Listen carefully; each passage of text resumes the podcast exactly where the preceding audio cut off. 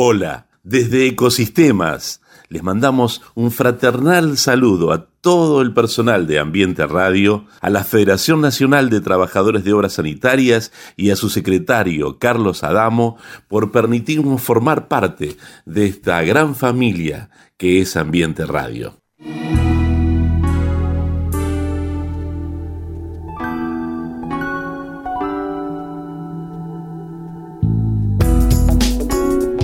Ecosistemas bajo el prisma del poliedro. ¿Cómo funciona el mundo de hoy? Cada vez más complejo, más incierto, cambiante, aparentemente caótico, un mundo de todos contra todos o de todos para todos. Ni una cosa ni la otra. El mundo funciona en un delicado equilibrio de ecosistemas que interactúan.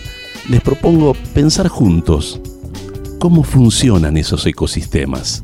Un pequeño manual de bolsillo, quizás apenas un manojo de pensamientos y reflexiones que nos permitan acomodar, ordenar, orientar, comprender cómo funcionamos en estas sociedades hiperinformadas y comunicadas en donde cada día nos cuesta más descubrir sus sentidos y motivos. Los invito a escucharnos y descubrir juntos estos ecosistemas en los que muchas veces estamos insertos sin querer formar parte de ellos y que sin embargo son parte de nuestras luchas y decepciones cotidianas. Y bajo el prisma del poliedro, porque todo ecosistema está compuesto por diferentes caras o lados, con sus vértices y particularidades.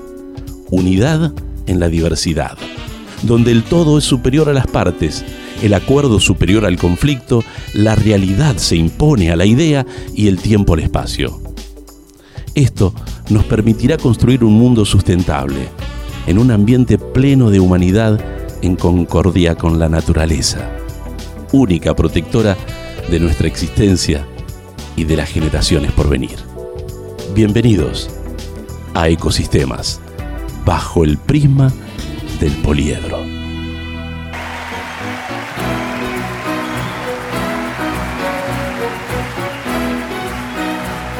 Hola, hola, de eso se trata, de volver a la naturaleza. Algo así como volver al origen en esta vueltita de las calecitas que tenemos en nuestra cabeza.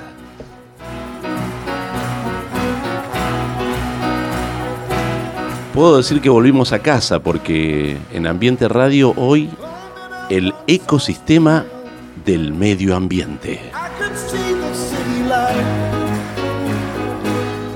trae buena prensa hablar del medio ambiente, ¿sabes? Es como que, bueno, ser amables con el medio ambiente, algo que implique una em, energía que sea compatible con el medio ambiente, que sea sustentable, todas esas palabras hermosas que escuchamos a menudo y que hace que uno trate de comprar algo que tenga verde o qué sé yo, ¿no? Pero nos pusimos a pensar realmente cómo es el ecosistema del medio ambiente, qué factores juegan ahí, qué personajes hay en el medio, quién te quiere vender, qué te quieren comprar, qué te quieren sacar.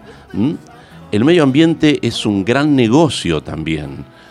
Y de eso quería hablar yo con alguien que sea de las nuevas generaciones, alguien que venga eh, pujando y mostrando sus inquietudes, sus conocimientos, sus estudios. Por eso es que Hoy tenemos la suerte de charlar así y pensar en voz alta con Georgina Vitetti. Georgi, bienvenida a Ecosistemas. Hola Luis, muchas gracias por la invitación. Yo le quiero contar que Georgina es licenciada en Comunicación Social con orientación en Planificación Institucional o en Comunicación es de la Universidad de La Plata, de la ciudad de las Diagonales, pero además es especialista en comunicación y medio ambiente. Es profesora adjunta en Educación para la Seguridad y Capacitación del Personal de la Licenciatura de Higiene y Seguridad. Fui, fui. Fui, bueno, estuvo Ahora ahí. estoy en otro lado. Y es asesora en el Honorable Senado de la Nación, es parte del personal técnico y administrativo, y ella ha trabajado mucho en algo muy interesante que es la agenda a la agenda del medio ambiente. Eh, ha escrito algunos trabajos bibliográficos, he leído algo sobre estado híbrido, empresa benefactora, ¿eh?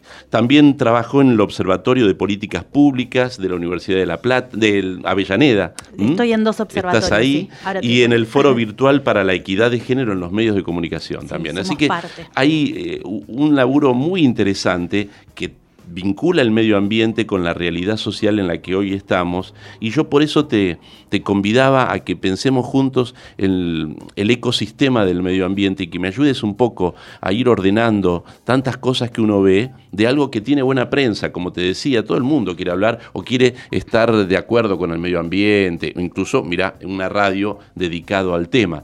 Pero más allá de la etiqueta, a mí me gustaría profundizar un poco más en dónde estamos parados. Hace poquito que hubo una cumbre sobre medio ambiente. Cada vez que hay cumbre sobre medio ambiente hay quilombo en las ciudades donde hay, digamos, hay vallas, hay gente que protesta, hay peleas. En lugar de ser un lugar tranquilo, termina siendo un quilombo. Este, entonces, evidentemente, hay algo que me está haciendo ruido, ¿no? Porque hay chispas en esta cuestión del medio ambiente. Y estamos en un país extractivista también, donde se utiliza mucho nuestra naturaleza y, y siempre estamos luchando entre el mercado y el Estado para saber, ¿no?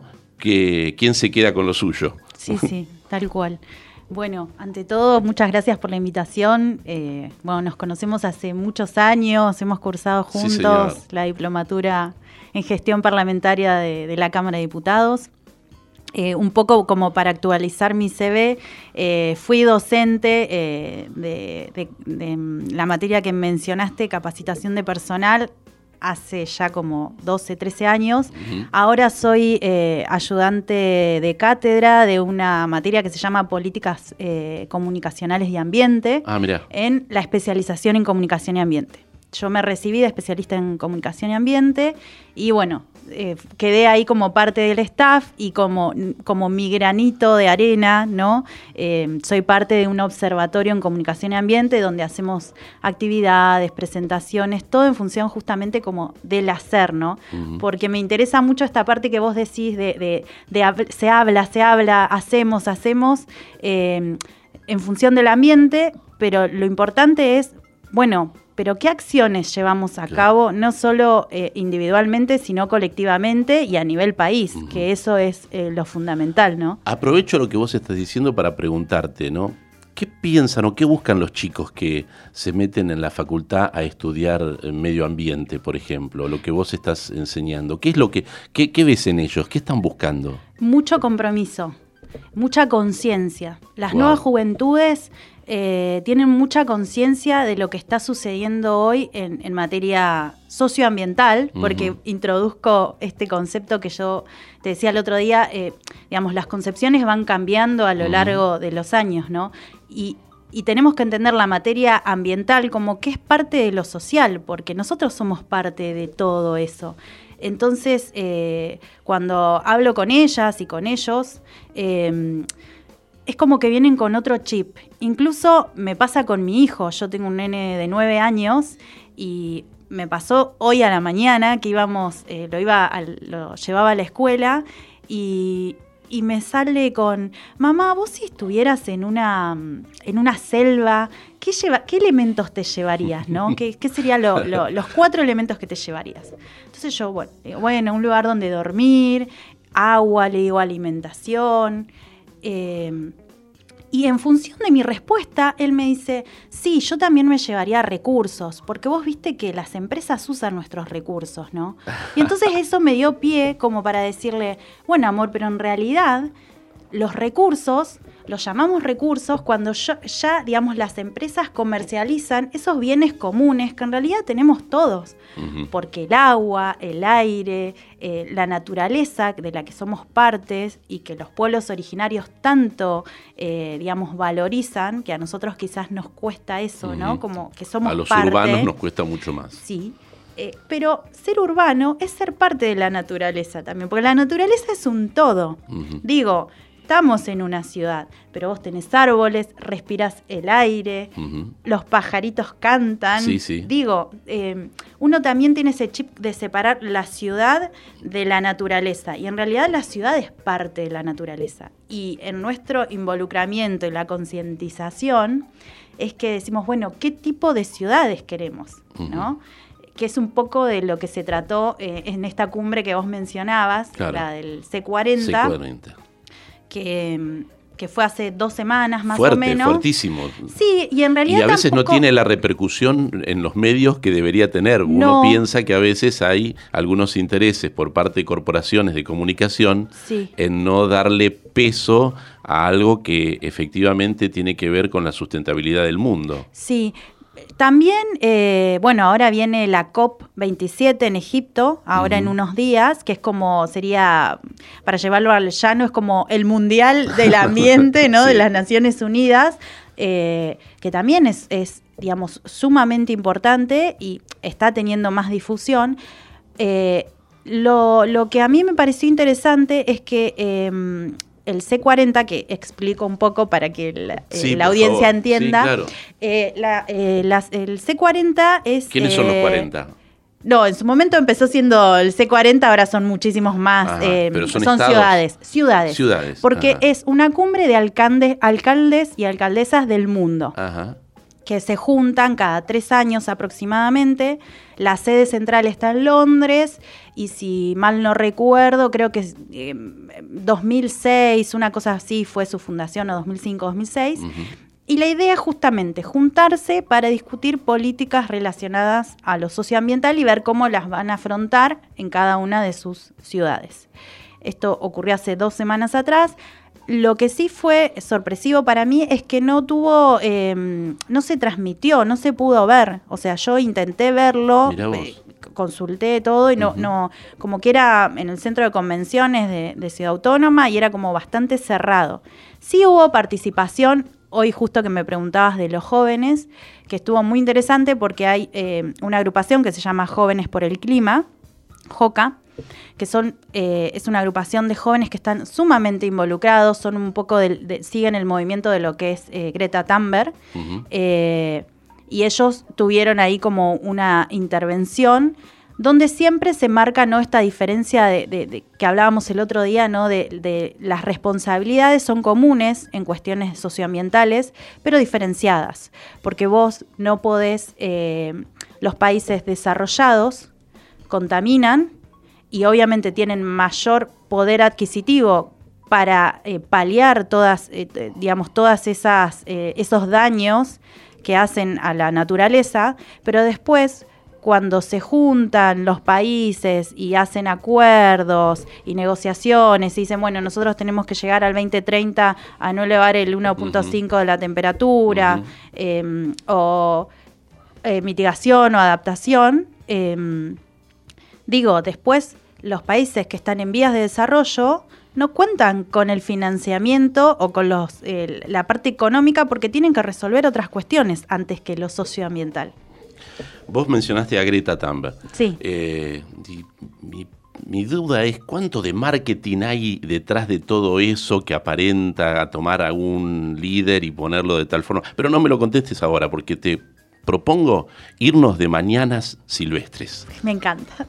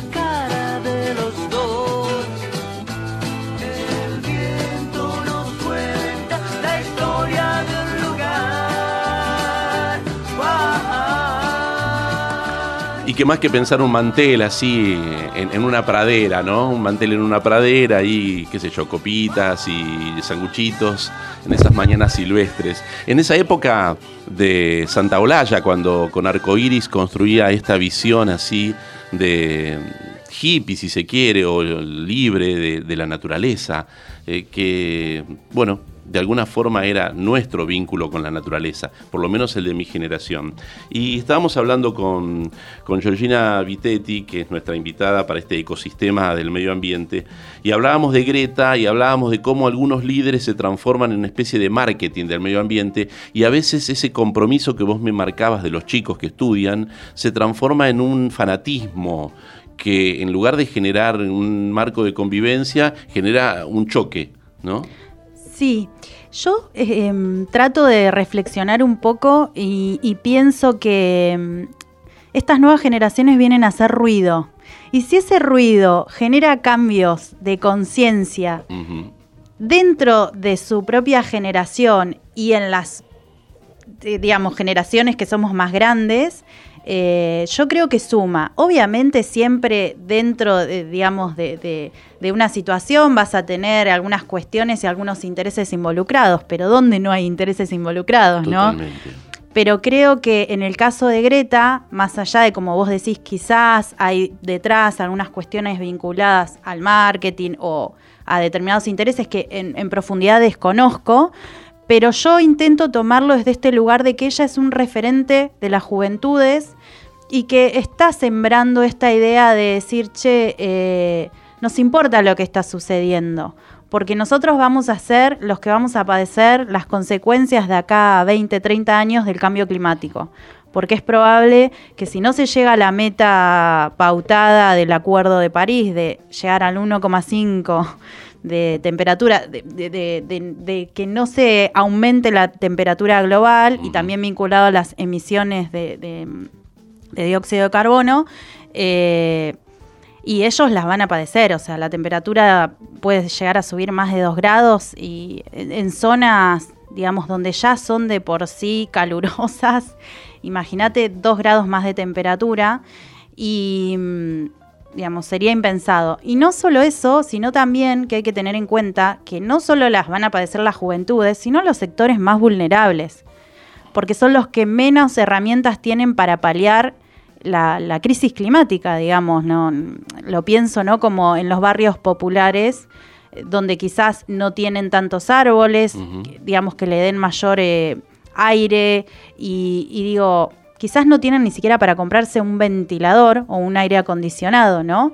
O, y eso es como un montón, ¿no? Estoy pensando hasta en, agua potable. Sí, claro. Eh, entonces, yo lo veo, intento ir por el lado como de, verlo como propositivo, ¿no? Como decir, bueno, están haciendo como un llamado de atención de algo que están ellos proyectando hacia futuro y lo ven muy feo. Sí, futuro y presente, o sea, porque ya hoy por hoy, digo, la ciencia ya ha dicho hace muchísimos años, hace 30 años en la cumbre de 1992 ya se hablaba del cambio climático y del aumento de las temperaturas a nivel global. Eh, Ahora, ¿cómo juega eso en Argentina? Y estoy pensando en que vos utilizaste para tu vocación y tu estudio dos temas. Uno es el medio ambiente y otro el comunicacional. Sí. Y yo pienso en las estrategias comunicacionales que se generan muchas veces para promover determinada actividad. Hace muy poquito hubo audiencias públicas sobre la cuestión de la explotación petrolífera en el mar argentino, ¿no?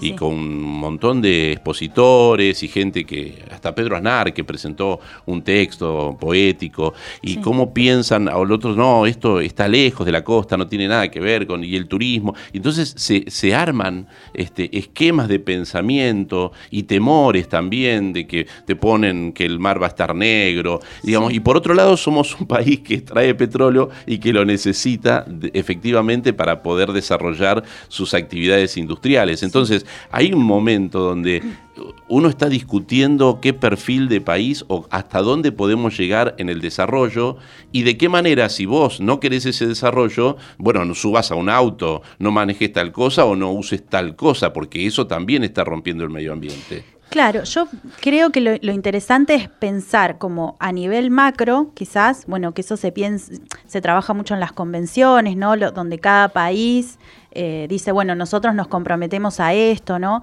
Hay un concepto que ahora se está manejando mucho que es el de la transición justa. o sea, ¿cómo, cómo, vamos, cómo va a llegar cada país, ¿no? A, eso que acordó eh, en el Acuerdo de París, ¿no? Eh, pero ¿A qué se refiere con transición justa? A que todos los países, un poco lo que te mencionaba hace un ratito, no tienen las mismas herramientas económicas como para llegar a eso. Porque justamente eh, lo que, digamos, los países desarrollados tienen mayor dinero como para afrontar todas las consecuencias de la crisis climática. Y nosotros, los países que estamos en vía de desarrollo, estamos evaluando, bueno, cómo crecemos económicamente o cómo paliamos, no sé, en un país donde hay un alto eh, porcentaje de pobreza, eh, con, no sé, inflación, digamos, con otras problemáticas que a la hora de los decisores políticos decir, bueno, ¿a qué me aboco? Y bueno, yo tengo que integrar todo, digamos, sí, yo quiero cumplir con metas ambientales, pero con todos adentro, o sea, no perdiendo puestos de trabajo, viendo, bueno, dialogando con las provincias también. Bueno, es interesante que justo ahora que estábamos en el programa, eh, en diputados se estaba debatiendo eh, la ley de humedales, que también, eh, digamos, es un proyecto recontra consensuado que se hizo durante la pandemia en el 2020. No se siguió tratando, perdió estado parlamentario, ahora vuelve a flotar un poco también por el activismo este que mencionábamos hace un ratito de los jóvenes y de los no tan jóvenes. Eh, y eh, bueno, también, o sea, hace alrededor de un mes y medio empezó el debate y em, quedó truncado por la intervención de, esto que hablamos, ¿no? De intereses provinciales que por ahí quieren eh, focalizar en la parte económica y, entienden que esta normativa los afectaría. Que no es así, pero bueno, em, siempre es como que que ante lo desconocido, ¿viste? Es como que muchas... No, bueno, yo me voy por este lado. Pero eh, no, no se está eh, pagando salud por, digamos, perdiendo una calidad de vida por tener económicamente un sustento para hoy. Digamos, en la medida en que yo permito que el agua la utilicen en las mineras, y bueno, sabemos lo que está sucediendo con la contaminación del agua y nos estamos quedando sin un recurso, porque, pero bueno, no nos queda más remedio que entregar el agua a cambio de un sustento económico. Sí, por eso es tan importante el, activismo y la participación ciudadana. Y en esto lo que te decía como lo macro y lo micro, ¿no? Y a nivel micro... Eh, es fundamental que, nos involucremos, bueno, ¿qué está sucediendo en mi barrio? ¿Qué puedo hacer yo en mi barrio? Eh, ¿Dónde puedo llevar eh, lo que reciclo, no? Como la separación de los residuos, bueno, pasa el, carrito donde esa persona está trabajando, porque bueno, todo el movimiento de recicladores, eh, digamos, es muy fuerte. Es muy fuerte. Después de la crisis del 2001, digamos, fue creciendo y creciendo y y, su aporte a la sociedad es enorme, y, digamos, y, es parte como de, todo un sistema donde hay involucrados un montón de actores. Em, entonces, desde lo micro es pensar esto, bueno, ¿cómo me, involucro yo en función de saber que esto me afecta? Em, y ahí, bueno, no, no, puedo dejar de pensar, yo que soy de Chubut, que soy patagónica, lo que fue el no a la mina en Esquel. Por ejemplo. Eh, digamos, salió el pueblo. Esquel es una ciudad muy chiquita. Yo soy de Treleu, que es, creo que seremos 100.000 habitantes. Esquel es más chiquito que Treleu. Y salieron y dijeron, no, señores, acá no se instala la mina. Porque nosotros tenemos un río y el río se va a contaminar y nosotros vamos a estar todos después enfermos. Ahora, ¿no se condena a las provincias que no, que dicen que no y que toman esa bandera muchas veces? Porque sigue la disyuntiva. Bueno, hoy estás hablando de Chubut y Chubut, realmente tiene problemas incomprensibles para la riqueza que tiene Chubut. Sí, yo creo que quizás eh, es un problema de gestión, eh, de decir, bueno, podemos... Digo, porque me da la sensación que provincias que dicen que sí, sí. económicamente parece Lo que pasa es que eso dura 15 años, una quiero decir, bueno, San Juan, por ejemplo, ¿no? Y, ha cambiado la matriz de San Juan. Sí. indudablemente ha cambiado a lo que era San Juan antes de las minas. Sí. ¿No? Yo creo que igual cada provincia es un caso particular y hay que evaluar justamente eh, estos bienes comunes que tienen y cómo los explotan. Y en el caso de que los exploten, habría que ver de qué manera se explota, ¿no? Por ahí la pregunta es, eh, ¿no? Que nos interpeles como, no sé si es minería sí o minería no, pero minería para quién o cómo. ¿Cómo hacemos esta minería? ¿Y para quién es? ¿Para qué intereses? Porque es gente generalmente que viene de afuera, que está 15 años, que deja enormemente pasivos ambientales y que después no se hace cargo. Vos hablaste de bienes, yo muchas veces hablaba de recursos naturales. Ahora, contame la diferencia entre recursos y bienes en realidad no es una diferencia, sino es como una concepción que se, que se tiene un poco en relación a que son bienes comunes, o sea, la naturaleza, son bienes que compartimos toda la humanidad y se transforman de alguna manera en recursos cuando los explotamos. Pero si nosotros le damos esa resignificación a la naturaleza como un bien que nos provee eh, la humanidad, digo, la humanidad en el sentido como de donde sea que venimos, ¿no? O sea, de donde sea que pensamos que venimos, ¿no? Tenemos esa riqueza eh, que los pueblos originarios valoran tanto y que después la tomamos y de alguna manera eh, eh, generamos riquezas en función de eso, pero sin cuidarla. ¿no? Como mm. sin pensar, bueno, esto se puede agotar. Que esto se termina, claro. Esto se termina. Esto no se recupera más. Esto lo, ocupo yo y, no me interesa el resto. ¿Entendés? Como no pensar en esto, ¿no? Como en que sea mm, un desarrollo que se pueda sostener en el tiempo eh, y que sea sustentable, ¿no? Como para toda, digamos, que, que, se sostenga en el tiempo, pero que todas las generaciones puedan hacer provecho de eso, pero cuidándolo, digamos, porque la finitud de los recursos eh, tiene que ver también con la intensidad en que utilizamos ese bien. ¿No? Porque quizás si lo haríamos de forma más, em, digamos, eh, controlada, esto que te decía, bueno, em, con una mayor participación de la ciudadanía o del control de, los organismos justamente de control que, que están en distintas normativas, em, quizás no hubiese sido tan rápido, ¿no? Esta como esta pérdida de, un montón de, cuestiones vinculadas a la biodiversidad o al cuidado de estos bienes comunes convertidos en recursos naturales. Claro, vos decís que bueno, una falta de conciencia acerca de esa diversidad, de esa biodiversidad, nos lleva a que la estemos perdiendo. Sí. Indefectiblemente. No la valoramos, digamos, como bueno, y el, el tema de los humedales tiene que ver mucho eso, son reservorios de agua, de, de naturaleza. Eh, digamos, que, que, si los modificamos nos afectan en todo. En todo caso, que sea el sol.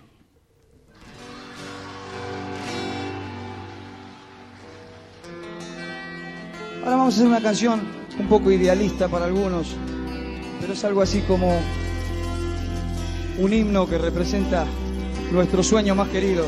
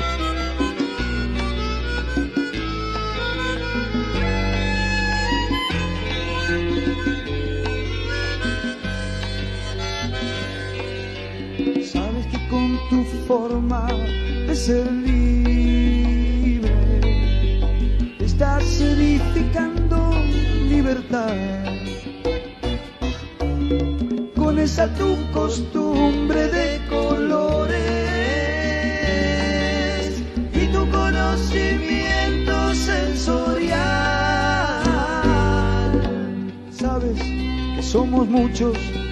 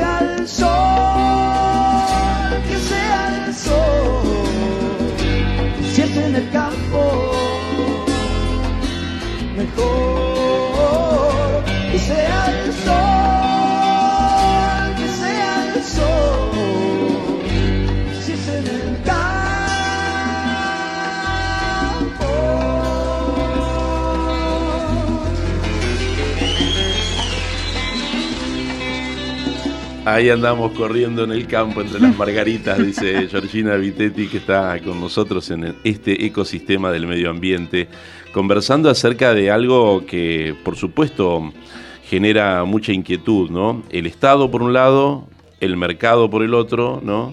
Y hasta qué punto hay autonomía por parte de la política y hay capacidad por parte del Estado para controlar ¿no? el conjunto de posibilidades que se dan en estos este, eh, campos extractivistas, como son las minerías, como es la agricultura, eh, como es el petróleo, el gas, ¿no? que todavía son eh, elementos que la Argentina necesita indefectiblemente para poder desarrollarse y que los tiene y que muchas veces los tiene que comprar, como nos ha sucedido con el gas este año, hasta que no tengamos la posibilidad de tener este, autonomía en, poder utilizar lo nuestro e incluso poder exportar algo. Pero claro, es un modelo de país que también se choca con esto del medio ambiente, que seguramente se está conversando en estas cumbres internacionales donde ya hay que dejar de lado la energía que surge de los fósiles. Y se viene el tema del litio, que ya está ahí en punta para poder discutirlo, porque todavía nosotros acá no tenemos una determinación del litio como bien, esta idea de bien natural de todos, y sigue siendo un recurso de algunas empresas que lo siguen trabajando y se lo llevan, este, sin mejorarlo incluso, sin hacer baterías, sin dar puestos de trabajo. Entonces, eh, todo esto está atravesado por, por, por, el medio ambiente. Sí, igualmente eh, a mí me parece rescatar mucho eh, que Argentina cuenta con, con, una legislación muy avanzada en materia ambiental. Ah, interesante. Eh, de hecho, en, durante la pandemia se aprobaron leyes claves. la ley Yolanda es una ley. Yolanda Ortiz fue la primer secretaria de Ambiente que en el gobierno de Perón, uh -huh. allá por el 73. Eh, digo, con todo lo que conlleva, ¿no? Una mujer en una primer secretaría ambiental wow. y ahora, ten, digamos, tenemos su ley en, en, su nombre, que es una normativa vinculada a la capacitación ambiental de todos los poderes del Estado. Ah, mire vos.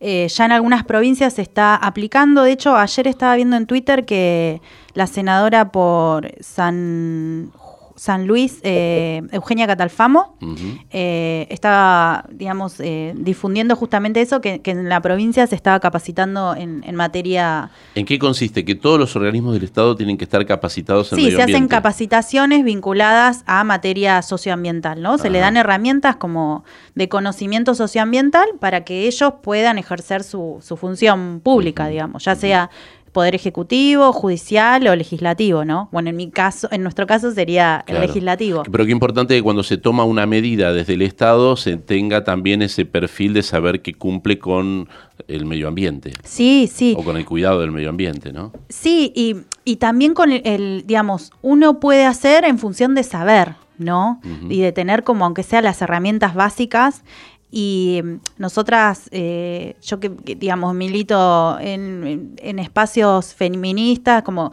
siempre, y digamos, hablamos de cuestión de género y decir como, bueno, ponerte las lentes con una mirada de género. Bueno, en este caso sería ponerte las lentes con una mirada ambiental, ¿no? Sabiendo de que eh, siempre abordamos las cosas desde un lugar y decir, bueno, ahora, ¿qué pasa si vamos por otro camino, no? Y creo que en eso Argentina es parte de un grupo de, países que están yendo, virando eh, hacia ese lado, ¿no? Como de, ver esto, ¿no? Como los recursos como bienes y qué, qué podemos hacer, cómo podemos seguir creciendo como país, pero también, em, digamos, sin, sin descuidar lo ambiental. Eh, también se aprobó eh, la ley de educación integral ambiental, que es sumamente importante porque lo que va a garantizar en que, es que en todos los, colegios, desde primaria, secundaria, em, los chicos tengan capacitación en materia ambiental. ¿No? Como esto que hablábamos hoy, ¿no? Como que las nuevas eh, generaciones vienen con una conciencia distinta. Bueno, el Estado también se está haciendo cargo de decir, bueno, aparte de que vienen con esta conciencia, yo les voy a dar las herramientas como para seguir construyendo esta mirada de la importancia de lo socioambiental.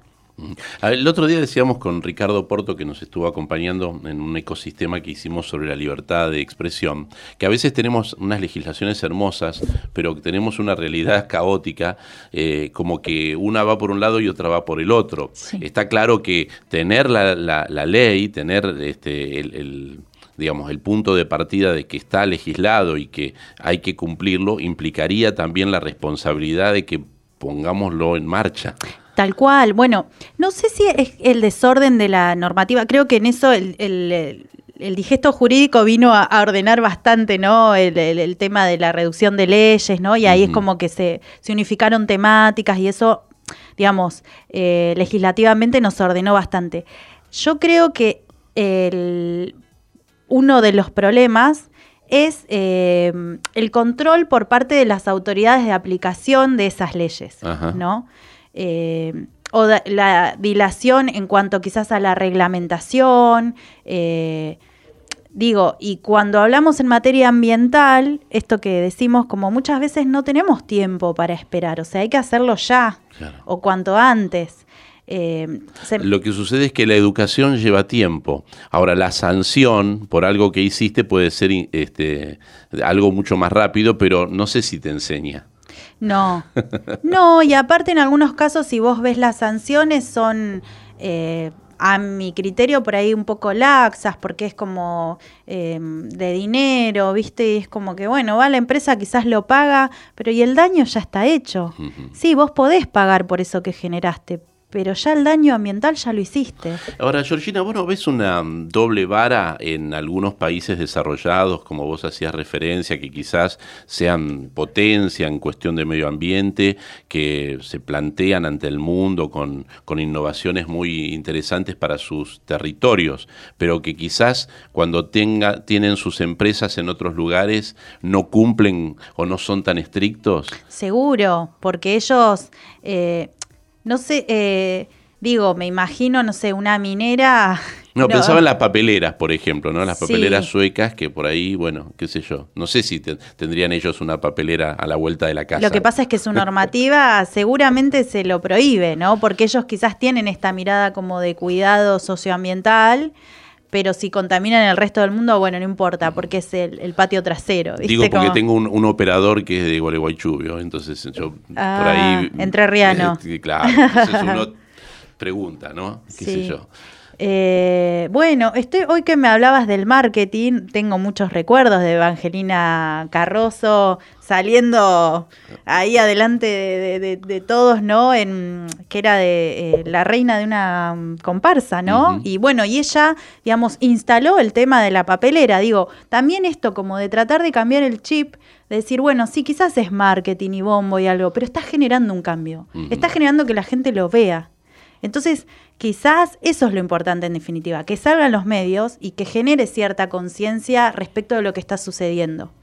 Sí es verdad que las grandes potencias no van a contaminar en sus países eh, como contaminan en el resto, ¿no? Pero el mundo se está haciendo chiquito. El gran problema, no, no es que el, el, mundo es el mismo para todos. El gran problema es la conciencia de decir, che, lo que está sucediendo en una parte está afectando en otra y en definitiva nos estamos afectando todos.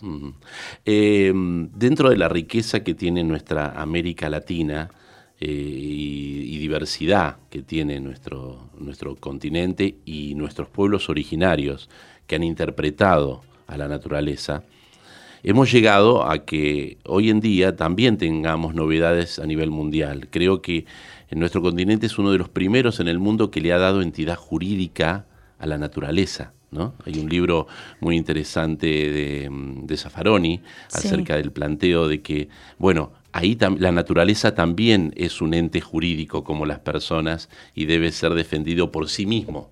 Sí, eh, digamos, hay muchas normativas. También está esta mirada como el agua como derecho humano. Digo, porque el agua que, se comercializa, bueno, en Chile, digamos, es, está, totalmente privatizada.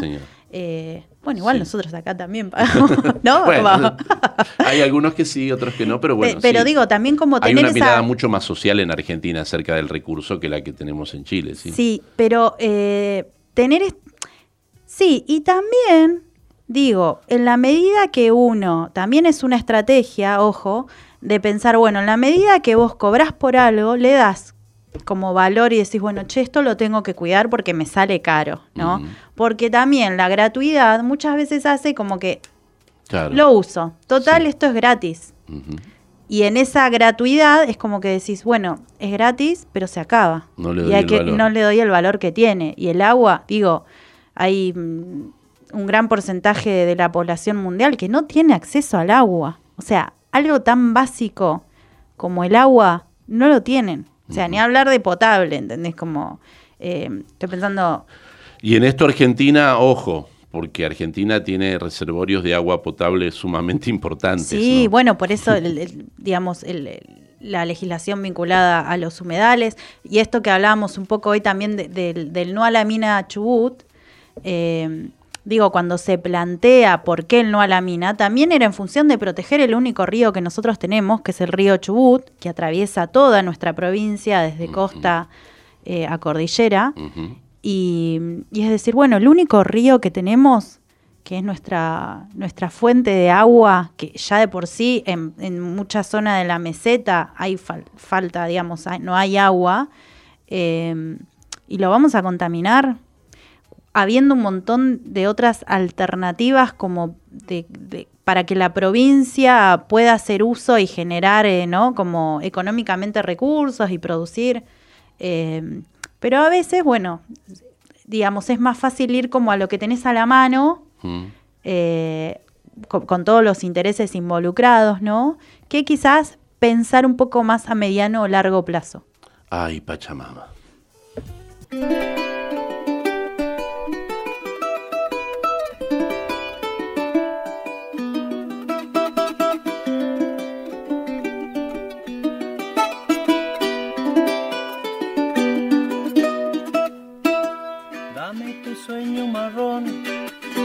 Hembra sagrada del sol, dame tu luna de sal, Pachamama, dame la fuerza para dar lo que jamás se me dio, déjame tu bendición, Pachamama, besa mis pies al andar, bajo la luna o el sol, recibe mi corazón, Pachamama, besa mis pies al andar, bajo la luna o el sol, recibe mi corazón, Pachamama.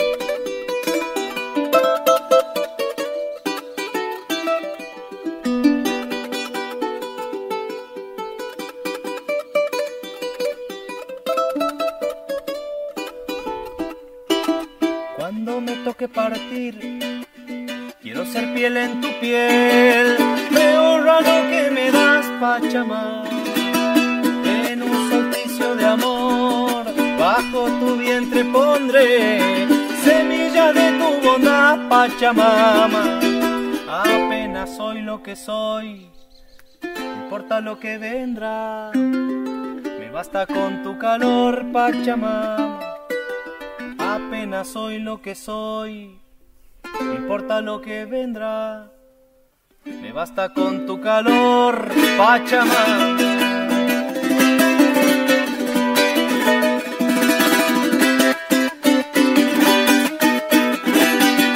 Dame tu luna de sal, Pachamama. Déjame tu bendición, Pachamama. Recibe mi corazón, Pachamama. Pachamama. Semilla de tu bondad, Pachamama. Me basta con tu calor, Pachamama. Ay, Pachamama. Pachi Herrera Ay, Pachamama. y su charango.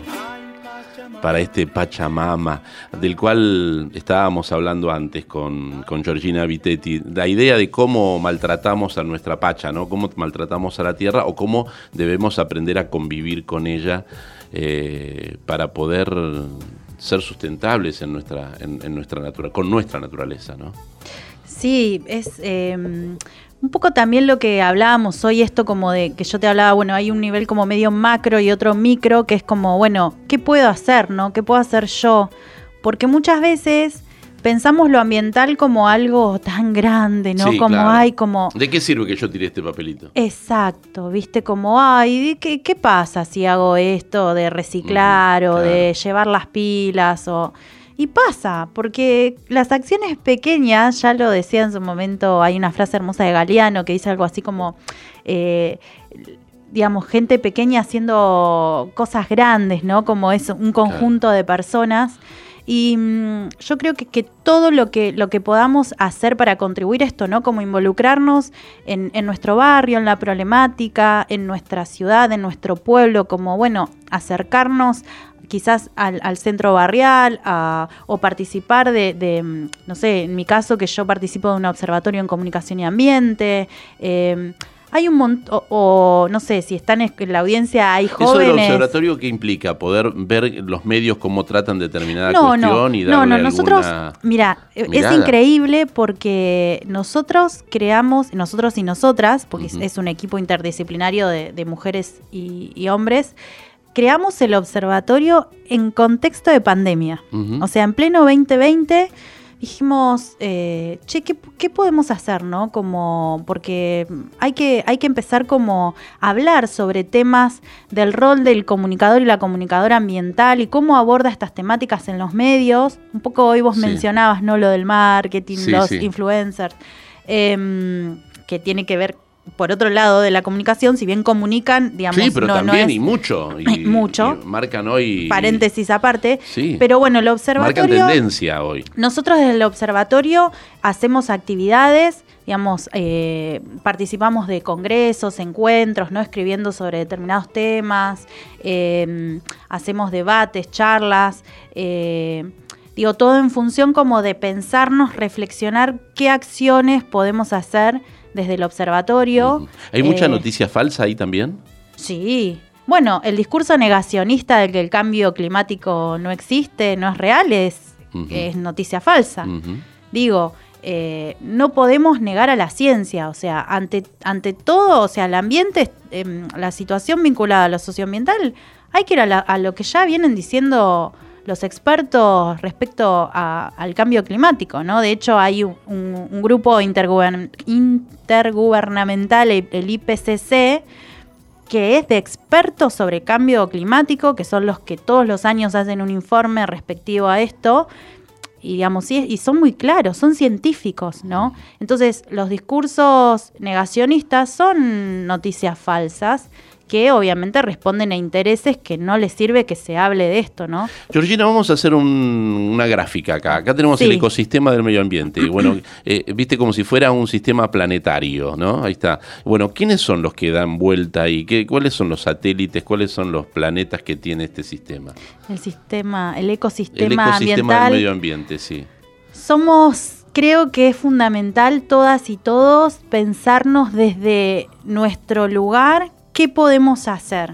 Pensarnos como que todas y todos somos parte de esta Está bien, naturaleza. está bien, más allá de eso, pero ¿quiénes son los que tienen, los que mueven el amperímetro?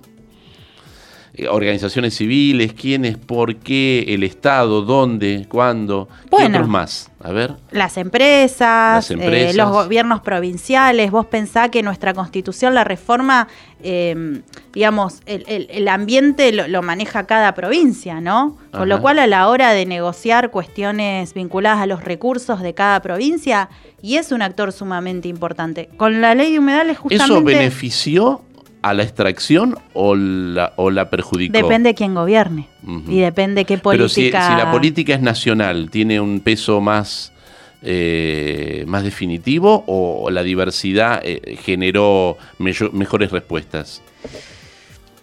Mm, es compleja la pregunta, no, no, no me... No, no Bueno, me de hecho, hay provincias que sí, provincias que no, Por eso te digo, cosa mi, mi respuesta va a ser siempre esta como, bueno, depende quién la gobierne y qué intereses tenga y, en las negociaciones qué priorice, ¿no?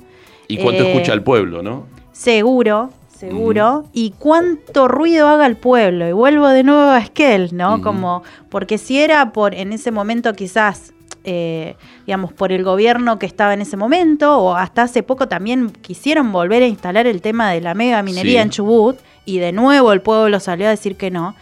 Si era por el gobierno, de hecho llegó a sancionar, se, se llevó a aprobar una ley eh, modificando la 5001, si mal no recuerdo, que era la que prohibía eh, la minería a cielo abierto, y el pueblo salió y la tuvieron que derogar a los días. Es decir, aunque Eh, la legislatura estuviera a favor, si el pueblo dice que no, dice Por que eso no. eh, digo, entre este, este ecosistema que me hablas, eh, me parece que la, la, eh, la participación ciudadana es clave. Más y las allá del asociaciones activismo. civiles, la- digamos, organizaciones, vos mencionabas de jóvenes una, por el clima, sí, tal cual. Sí, porque, digamos, estas organizaciones son las que en, en este mundo, este ecosistema actual que vivimos, donde lo, lo, mm, lo digital, lo- las redes sociales, las plataformas, es como todo ya, todo sucede ahí. eh, pueden tener mucha incidencia en la, en la difusión, ¿no? De su mensaje. Eh, y creo que es importante porque en el caso de Jóvenes por el Clima, bueno, digamos, su idea de activismo, militancia, de protección de- del, del planeta, teniendo en cuenta todas estas cuestiones particulares de lo que es Argentina, ¿no? Esto un poco de lo que hablábamos de la transición justa, em, digo, de que no es lo mismo la responsabilidad que tenemos, digamos, si bien la responsabilidad es común, es diferenciada, porque no todos contaminamos ni emitimos de la misma manera, eh, digo, es muy importante. O sea, sí, en el ecosistema están los gobiernos, tanto nacional como provincial, las empresas, la participación ciudadana y las Y organizaciones a nivel civiles. internacional, me decías que, bueno, ahora hay un encuentro muy importante. La COP27, sí, en ¿De- Egipto. ¿De qué se trata? compleja. Bueno, es esto que te decía, como el mundial de, en, en materia ambiental, donde se juntan todos los países que conforman eh, Naciones Unidas y discuten eh, políticas a mediano y largo plazo en, en función de paliar eh,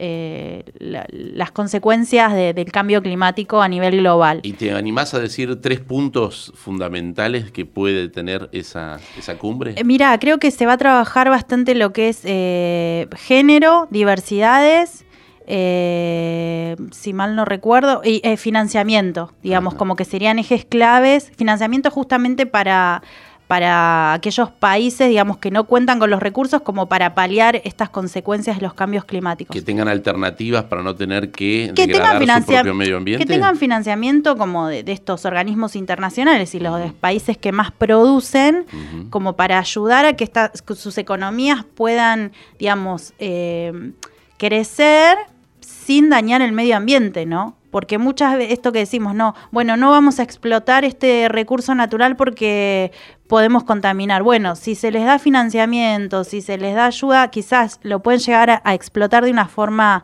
si se quiere, como más consciente, con mayor cuidado de ese recurso y no terminarlo, no sé, en, en un par de años y quedarse sin nada, ¿no?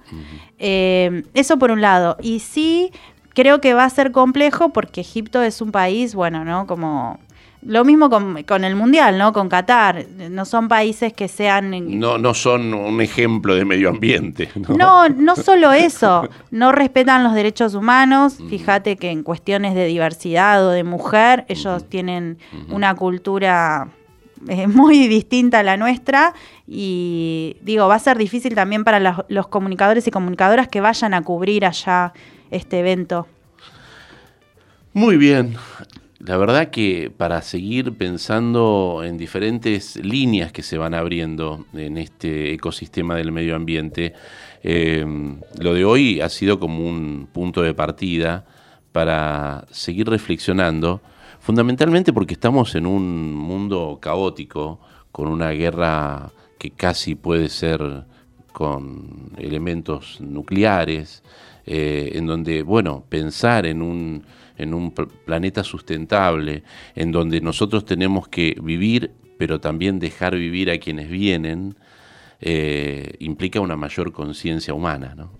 Sí, eh, eh, insisto con, el tema de, esto, de participen en sus barrios, vean cuáles son las problemáticas y empiecen de a poquito, ¿no? Esto es es a veces uno lo ve como a nivel macro y en realidad una charla con un hijo. A veces asusta, claro, a veces te, paraliza a nivel macro. Una charla con un hijo, como me pasó hoy a mí, más allá de que yo estoy en estos temas, es como que digo, che, qué bueno esto. ¿Qué vas a llevar entonces a la, selva si te vas? Ah, eh, comida.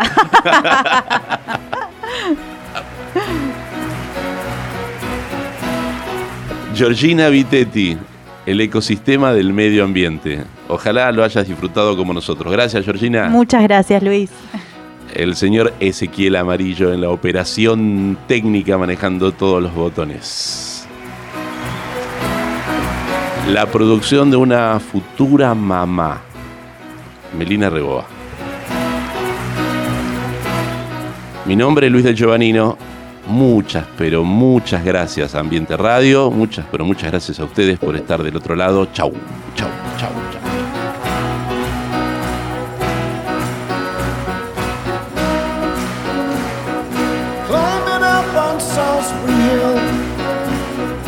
I could see the city light. Wind was blowing, time stood still. Eagle flew out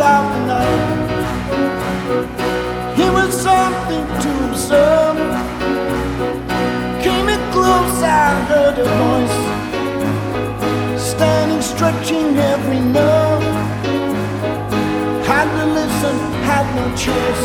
I did not believe the information. I just had to trust imagination. My heart going. Hey, he said you thinks I come to take you home.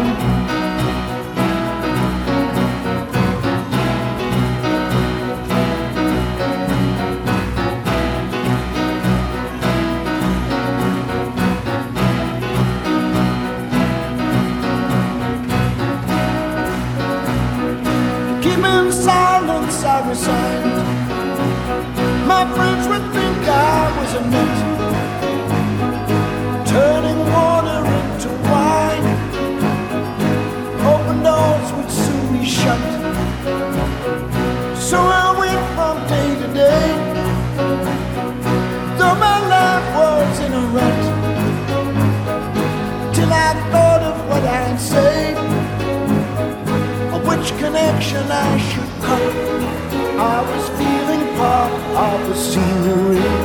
I walked